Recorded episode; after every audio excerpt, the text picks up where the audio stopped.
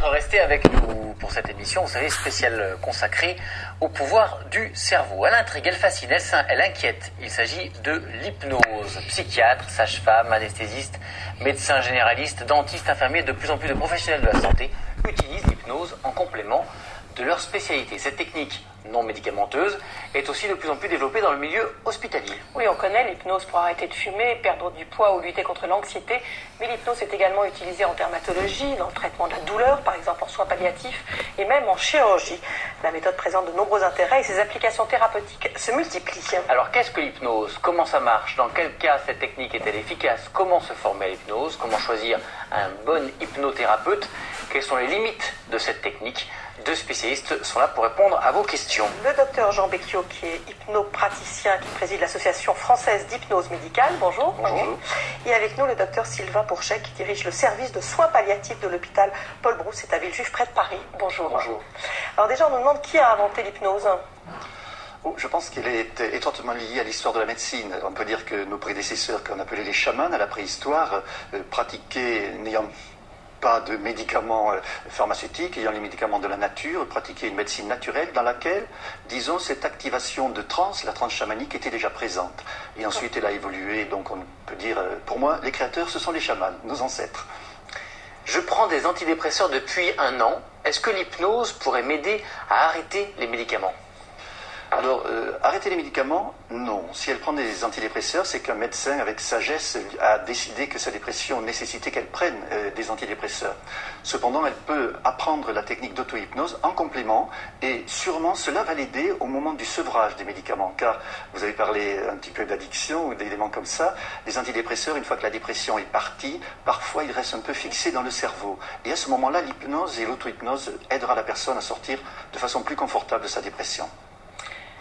Il y, a des, médicaments, euh, vous, dans votre spécialité, les soins palliatifs, euh, pour, qui peuvent être remplacés par l'hypnose Ou c'est toujours en complément? Non, non, l'hypnose, c'est vraiment un outil euh, dans notre arsenal thérapeutique, un outil efficace dans notre arsenal thérapeutique, et donc on l'utilise de, cette façon.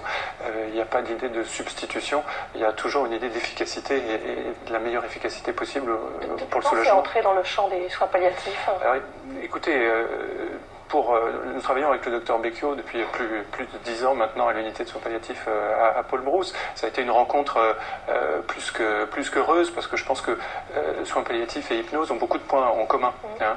Alors on peut juste rappeler que les soins palliatifs c'est vraiment cette, cette, discipline médicale finalement assez récente qui s'intéresse aux patients qui sont atteints d'une maladie grave et non seulement aux patients mais aussi à leur famille. Donc c'est déjà assez innovant de concevoir euh, ce, couple, si je puis dire. Et puis, l'objectif des soins palliatifs, c'est vraiment euh, d'atteindre une meilleure qualité de vie alors que la maladie ne peut pas être guérie, c'est-à-dire, bien sûr, on en parlera avec l'hypnose, le soulagement de la douleur en premier lieu, mais aussi beaucoup d'autres symptômes. Et puis, euh, un certain nombre de problèmes d'ordre psychologique, d'ordre sociaux, d'ordre existentiel, parce que quand on est confronté à, l'approche de la fin de sa vie, évidemment, ce genre de questions surviennent. Et donc, les soins palliatifs proposent cette approche assez euh, globale et on rencontre euh, également cette approche dans, l'hypnose. Le point commun que je mettrai en avant, c'est toujours cette façon de concevoir le patient dans sa potentialité à évoluer, à changer, à se transformer, c'est-à-dire dans notre situation à, aller mieux, même si la maladie s'aggrave. Une question de Béotien, c'est quoi la différence entre l'hypnose et la méditation par exemple? Parce que là, ça oui. que vous nous dire, nous dire ça il ressemble un peu. Oui, c'est vrai, c'est assez proche. Maintenant, les neurosciences s'intéressent à nous, s'intéressent aussi à la méditation. Il y a des groupes spéciaux de scientifiques et de spiritualistes, dont le Dalai Lama, Mathieu Ricard en France, qui s'intéresse à ça. Et Mathieu Ricard, il donne une très très bonne définition. Il dit que la méditation, elle doit être pratiquée régulièrement, c'est pour changer une personne. Et changer une personne, ça ne se fait pas du jour au lendemain. Si je veux changer ma femme ou mes enfants, il me faudra des années. Moi, si je veux changer, si je veux changer, il me faudra des siècles. En revanche, l'hypnose, comme comme l'a dit le docteur Pourchet, le patient a par exemple une forte gêne respiratoire, il étouffe, on lui propose une séance d'hypnose, ça va le soulager, mais ça ne le transformera pas dans son être. Méditation, transformation de l'être, hypnose, symptômes. Est-ce que c'est une des rares bonnes solutions pour arrêter de fumer, nous demande-t-on? C'est une, c'est un des moyens pour arrêter de fumer. C'est pas la meilleure indication de l'hypnose, disons. Euh, mais disons, lorsqu'on a, on peut tenter d'employer l'hypnose pour pour essayer de s'arrêter de fumer. Il y a des évaluations scientifiques. On est à une époque où on évalue l'hypnose dans l'arrêt du tabac a été évaluée. Elle est au-dessus du placebo. D'accord. L'hypnose peut-elle aider un malade sous chimiothérapie qui a des nausées et des vomissements? Oui, c'est une euh, indication. Euh, vous savez que les vomissements induits par les chimiothérapies, il y a beaucoup de progrès qui ont été faits d'abord dans la façon d'administrer les chimiothérapies, dans les traitements, les médicaments euh, antiémétiques, on appelle ça. là aussi, avec d'énormes progrès, il s'agit aussi de bien utiliser ces traitements-là. Il peut, résister, il peut y avoir des, nausées ou des vomissements résiduels malgré ces, utilisations, et un certain nombre de techniques, dont l'hypnose, sont vraiment très efficaces à ce moment-là. Pense que le, grand intérêt de l'hypnose à ce moment-là, le docteur le rappelait, c'est euh, le côté euh, rapide. C'est-à-dire que le patient a à sa disposition le moyen de se soulager mieux. Encore une fois, euh, il s'agit de moyens, il n'y a pas de, panacée, il n'y a pas de remède miraculeux, sinon on le connaîtrait tous. Alors, on, a vu dans, le reportage précédent, à la fin du magazine, dans les niveaux, un coupeur de feu, une, dame qui justement intervenait sur euh, des nausées et des vomissements à la suite d'une chimiothérapie. Est-ce que on a du mal à expliquer ce que fait cette dame-là, mais est-ce qu'on pourrait imaginer que c'est une forme d'hypnose? Alors, c'est inexpliqué parce que jusqu'à présent, c'était inexploré, je dirais. Maintenant, on commence à l'explorer, on n'a pas encore de résultats, donc on ne peut pas dire sur un plan scientifique ce qui se passe. Il se passe sûrement quelque chose. Euh, pour moi, je pense que la suggestion est quand même au cœur, euh, au cœur de cette question. On l'a vu aussi avec Hans le Cheval, qui est connu dans, dans que l'on enseigne à, nos élèves aussi. Et vraiment, on est au cœur de la suggestion, et la suggestion, c'est quelque chose qui peut être utilisé de façon intelligente ou non intelligente. Je crois que le professeur Jouvent l'a dit, hein. on peut être positif ou négatif avec la parole. On nous demande s'il y a différentes techniques d'hypnose. Comme ça, je connais l'hypnose et l'auto-hypnose. Euh, qu'est-ce qu'il y a comme technique? Disons, l'hypnose, alors j'ai parlé des chamans, c'est une technique particulière qui existe encore. Les chamans, on les étudie en Sibérie, un peu partout sur la planète. Et puis il y a eu Mesmer qui a fait le magnétisme, là c'était des passes magnétiques. Ensuite, il y a eu des hypnotiseurs qui employaient le langage direct. Regardez-moi dans les yeux, écoutez comme vous entendu vous allez dormir. Voilà. Et donc cette hypnose évolue. Maintenant, elle est beaucoup plus douce. Les suggestions sont beaucoup plus discrètes. Ce sont plutôt des allusions. Et on obtient des résultats, paradoxalement, qui sont beaucoup plus importants que lorsqu'on disait dormez, je le veux, et vous n'aurez plus mal. Où trouver un praticien qualifié Y a-t-il un diplôme d'hypnotiseur? On va voir ça avec un reportage loin des cirques, comme vous venez de le dire, loin des cabarets, des salles de spectacle. L'hypnose est de plus en plus utilisée dans le milieu médical. Mais comment se forme-t-on à cette forme d'hypnose? Nous avons assisté à une formation en région parisienne. Reportage de Lucille Degout, Alexandre Delaval et Anne Garcès. On va regarder un petit peu qu'est-ce que c'est que, l'hypnose, euh, comment on peut la définir en neurosciences et quelles sont les performances du cerveau pendant le processus hypnotique? Médecins généralistes, psychiatres, psychologues, anesthésistes, infirmiers, dentistes, ces élèves sont tous des professionnels de la santé. Ils ont décidé de se former à l'hypnose. L'idée, c'est d'enrichir euh, sa caisse à outils. C'est-à-dire qu'on a un certain nombre d'outils qui sont à notre disposition et d'en avoir un supplémentaire. Alors celui-là, il est intéressant parce qu'il est efficace et il, euh, fonctionne sans utiliser de médicaments, juste avec une technique hein, basée sur le langage et la communication. Par exemple, nous avons développé euh, l'utilisation de l'hypnose pour les patients qui présentent des attaques de panique en, IRM, parce que c'est un, endroit assez étroit et les gens ne se sentent pas à l'aise.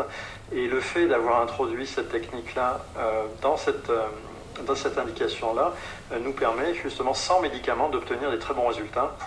Vous allez vous mettre dans cette position-là. Pour se former à l'hypnose, il y a la théorie, mais surtout la pratique.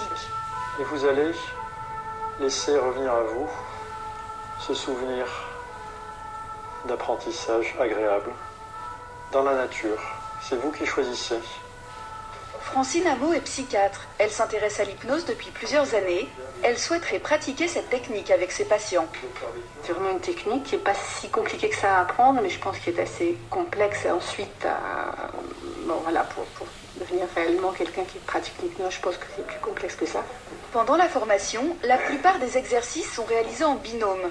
Les élèves jouent tour à tour le rôle du thérapeute et celui du patient. Ils sont filmés, puis la vidéo est analysée. Le principe est toujours le même. L'exercice vise à résoudre un problème ou atteindre un objectif. Ici, diminuer une douleur au pied. Et pendant que vous sentez, ressentez cette légèreté dans cette main, vous éprouvez par ailleurs peut-être d'autres sensations plus profondes qui concernent ce cheminement que vous êtes en train de faire vers ce but que vous êtes fixé. Voilà, très très bien. Très très bien. Philippe Banco est anesthésiste. Il souhaite devenir formateur en hypnose. Depuis 5 ans, il pratique l'hypnose avec ses patients. L'anesthésie est probablement une spécialité très technique. On croit penser que la relation avec le patient est, est faible parce que ce sont des patients souvent qui dorment, mais c'est faux. Donc l'hypnose sert à modifier profondément, je dis bien profondément, euh, voilà, cette attitude que l'on a avec nos propres patients. Et ça, c'est dans notre exercice quotidien. C'est-à-dire que, comme je dis toujours, une fois qu'on a fait ces formations, on n'est plus jamais comme avant. Cette formation est terminée. Les élèves reçoivent un diplôme reconnu au niveau européen. Ils peuvent désormais pratiquer l'hypnose avec leurs patients. Cette formation, privée, d'une semaine, réservée aux professionnels de santé, coûte 1300 euros. Il en existe d'autres, plus longues et plus chères. Une formation publique est aussi proposée dans 14 universités. Elle s'adresse aux médecins, aux internes et aux psychologues cliniciens. Avant de consulter un hypnopraticien, assurez-vous qu'il s'agit bien d'un professionnel de la santé et n'hésitez pas à lui demander quelle formation il a suivi. Dans quelques instants, on verra dans un reportage, un exemple de, chirurgie sous hypnose. On nous demande comment choisir son hypnotiseur. Est-ce qu'il vaut mieux, nous demande-t-on, un généraliste ou un psychiatre toutes les personnes formées, je dirais, dans des instituts euh, euh, reconnus euh, sont, compétentes. en, France, il y a beaucoup d'instituts de formation le ministère nous a incité à créer une confédération, la Confédération francophone d'hypnose et de thérapie brève, qui regroupe un certain nombre d'écoles qui ont une charte d'éthique, qui ont une formation, un programme particulier et qui entraînent une sécurité. Les patients puissent se retrouver. Voilà, et à partir de, en explorant, disons, le site de cette confédération, on peut trouver des thérapeutes euh, sérieux. Vous aurez ça évidemment sur allodocteur.fr. Est-ce que les séances sont remboursées par la Sécu? Ils ne sont pas encore remboursés par la Sécu, sauf quelques mutuelles qui commencent à rembourser, disons, un certain nombre de séances, 3 à 5 séances. C'est assez rare. Mais ce n'est pas encore euh, admis par la Sécu. Euh, on on a créé des diplômes universitaires, comme vous l'avez dit dans votre reportage, et bientôt on va créer un diplôme interuniversitaire. Ça sera peut-être une marche euh, gravie vers ce sacré remboursement Sécu. Est-ce que tout le monde est capable d'hypnotiser? J'ajouterais, est-ce que tout le monde est capable d'être hypnotisé? Oui, c'est une, question que se posent tous les élèves qui viennent chez nous. Tout le monde est capable d'hypnotiser puisque on n'enseigne pas à hypnotiser, on apprend au patient à activer quelque chose qu'on appelle le processus hypnotique et qu'il a à l'intérieur de lui. Donc on lui apprend la technique pour s'auto-hypnotiser si vous voulez. Hein. Et donc tout le monde a la capacité de s'auto-hypnotiser car l'hypnose est un processus qu'on a à l'intérieur de nous. Euh, donc oui, tout le monde peut être hypnotisé, tout le monde peut hypnotiser.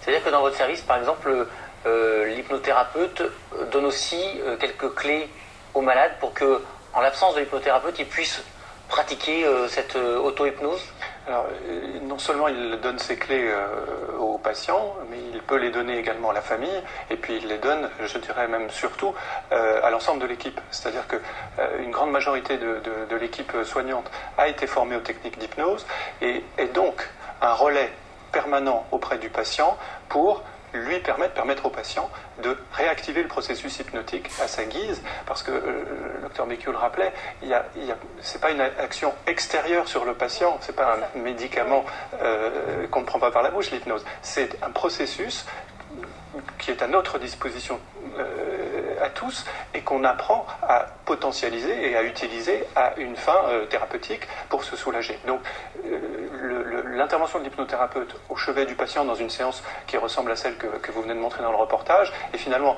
assez rare. En revanche, euh, ce qu'on appelle l'hypnose conversationnelle, à toute occasion, à toute occasion, et à l'hôpital, quand on est hospitalisé, on rencontre énormément de, soignants euh, tout au long de la journée, eh bien, chacune de ces occasions est une opportunité pour restimuler ce processus hypnotique, c'est-à-dire restimuler un processus de cicatrisation finalement. Ça dure longtemps, cette, cette, hypnose conversationnelle? Il faut avoir... 5 euh, minutes, 10 minutes, une demi-heure devant soi Il faut avoir euh, autant euh, de temps qu'on dit de mots. si je, peux vous demander si vous avez mal aujourd'hui ou je peux vous demander si vous êtes soulagé aujourd'hui, déjà, on n'active pas tout à fait les mêmes substances ni les mêmes circuits au niveau neuronaux et on transforme un bain émotionnel, un bain de neuromédiateurs euh, qui, sont euh, activés dans le cerveau lorsqu'on est douloureux, eh bien, on va, et qui sont permanents puisque la douleur peut être euh, chronique, eh bien, à ce moment-là, par ces contre-stimulations, par l'hypnose conversationnelle, on va rééquilibrer tout ce bain neuronal et ce bain de neuromédiateurs vers quelque chose qui n'est pas exclusivement dans le sens de la douleur, mais qui est aussi dans le sens du soulagement, et ça fait des transformations assez incroyables qui n'ont rien de magique, qui s'expliquent tout à fait et qui s'explique d'autant mieux euh, depuis qu'on a les techniques d'imagerie, euh, d'imagerie cérébrale euh, fonctionnelle aujourd'hui. Il y, a quand même des, idées reçues qui continuent de circuler. On nous demande est-ce que l'on peut faire des choses totalement extravagantes sous hypnose? On sait bien qu'on se dit qu'on peut manipuler les gens, qu'on peut faire faire des chèques, n'importe quoi à des gens. La réalité, c'est quoi? La réalité, c'est vrai, on, on a bien sûr l'image d'hypnose de, musical où on fait tout, on, est raide, on, devine des choses, etc. C'est le musical, c'est un espace particulier, un espace de performance particulier. On ne peut rien faire faire aux patients de, j'allais dire, d'illégal. Ça se comprend très facilement. Si quelqu'un avait le pouvoir de regarder une autre personne, de lui dire dormez, et puis j'obtiens de vous ce que je veux, les bandits qui sont bien plus intelligents que les médecins, que les journalistes, ils iraient dans les banques, ils verraient la banquière, ils l'hypnotiseraient, ils obtiendraient tout. Et on n'a jamais vu dans aucun, on n'a jamais vu dans, aucun, braquage, c'est vrai. On n'a jamais vu que dans aucun tribunal, une personne condamnée ou acquittée car elle aurait commis un crime ou un délit sous hypnose, car ça n'existe pas. Voilà, disons, il y a une limite euh, euh, qu'on ne, peut pas, ne peut pas franchir. On va regarder euh, un reportage sur la chirurgie sous, hypnose. on va regarder un extrait d'Indivo que nous avions consacré à cette technique. Il s'agissait d'une ablation de parathyroïde au CHU de Nantes. C'est un reportage de Marie-Pierre Rimbaud et Sébastien Battel. Alors, dites-moi tout, vous avez pensé à quoi comme souvenir agréable? À, mon anniversaire, mes 75 ans. L'anesthésiste utilisera ce souvenir agréable pour maintenir Marthe en état d'hypnose tout le temps de l'intervention. Dernier préparatif, la mise en place d'un champ opératoire qui contribue à isoler le patient dans une bulle sécurisante. Voilà, je vous propose simplement de laisser vos yeux se fermer. Et ma voix et la musique vous accompagnent. Et simplement, vous prenez le temps de laisser aller les choses. Grâce à son ton monocorde et lancinant, il ne faut que quelques minutes à l'anesthésiste pour plonger Marthe en état d'hypnose. Laissez votre esprit vous accompagner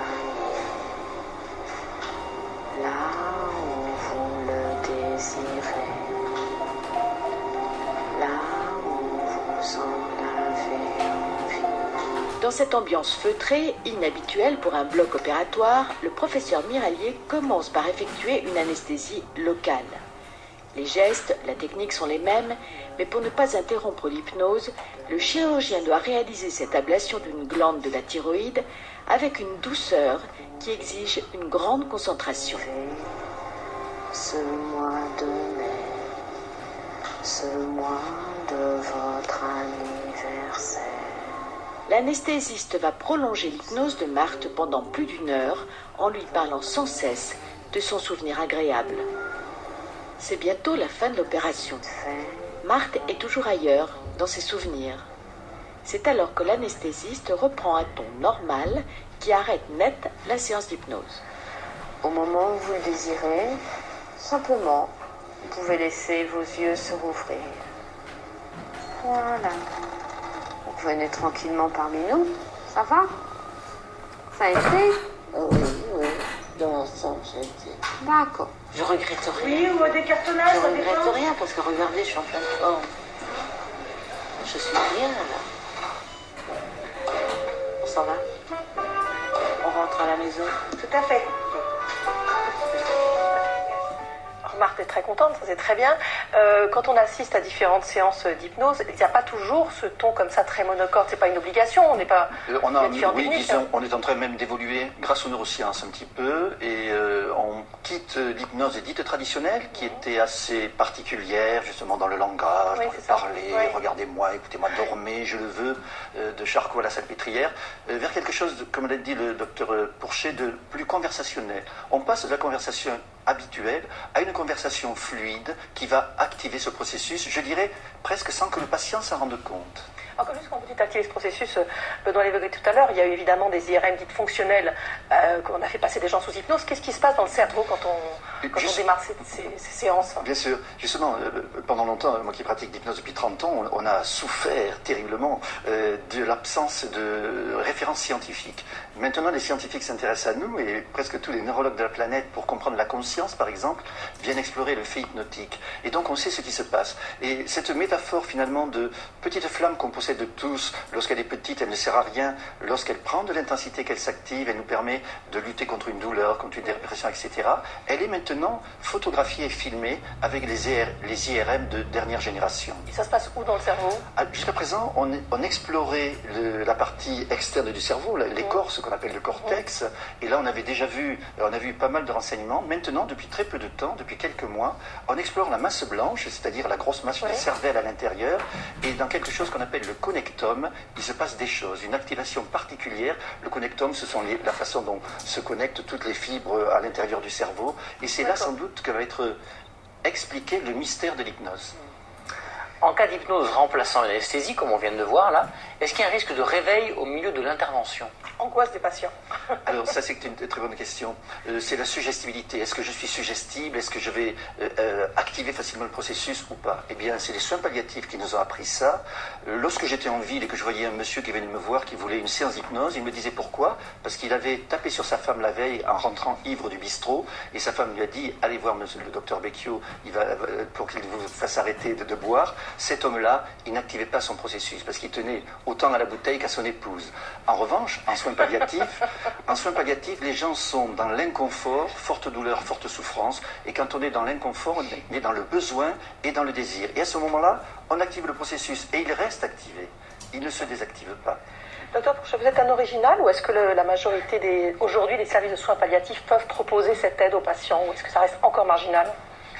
La, la- la technique euh, hypnotique, elle se, euh, elle s'étend, elle se développe dans le, dans le milieu des soins palliatifs. Euh, elle se heurte encore, euh, vous l'avez dit dans le reportage tout à l'heure, euh, aux problèmes des formations. Il n'y a pas énormément encore de, de- de- de soignants formés Mais pas aux au techniques d'hypnose. Non, non, non. je- les soins palliatifs, c'est parmi les points communs que j'aurais pu citer dès, dès le départ. Euh, les points communs avec l'hypnose, c'est- justement une forte ouverture des soins palliatifs aux, aux thérapies complémentaires.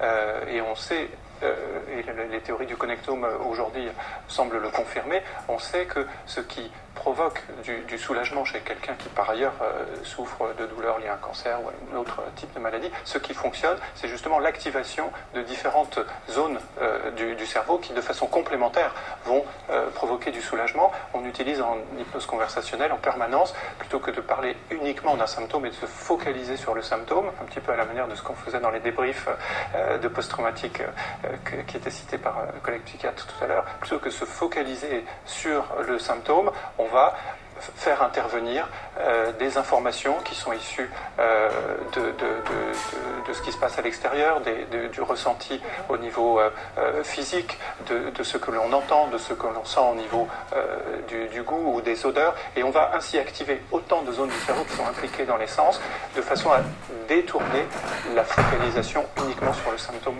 douloureux ou, ou autre. C'est un, ambassadeur d'hypnose extraordinaire, hein Ah, il est merveilleux. je dire. Et pour compléter la- la- sa réponse, maintenant, je ne connais pas de service de, de douleur, par exemple, moi en région parisienne, mais même en province que j'explore assez souvent, euh, qui n'ait pas un ou plusieurs praticiens utilisant cet outil hypnotique.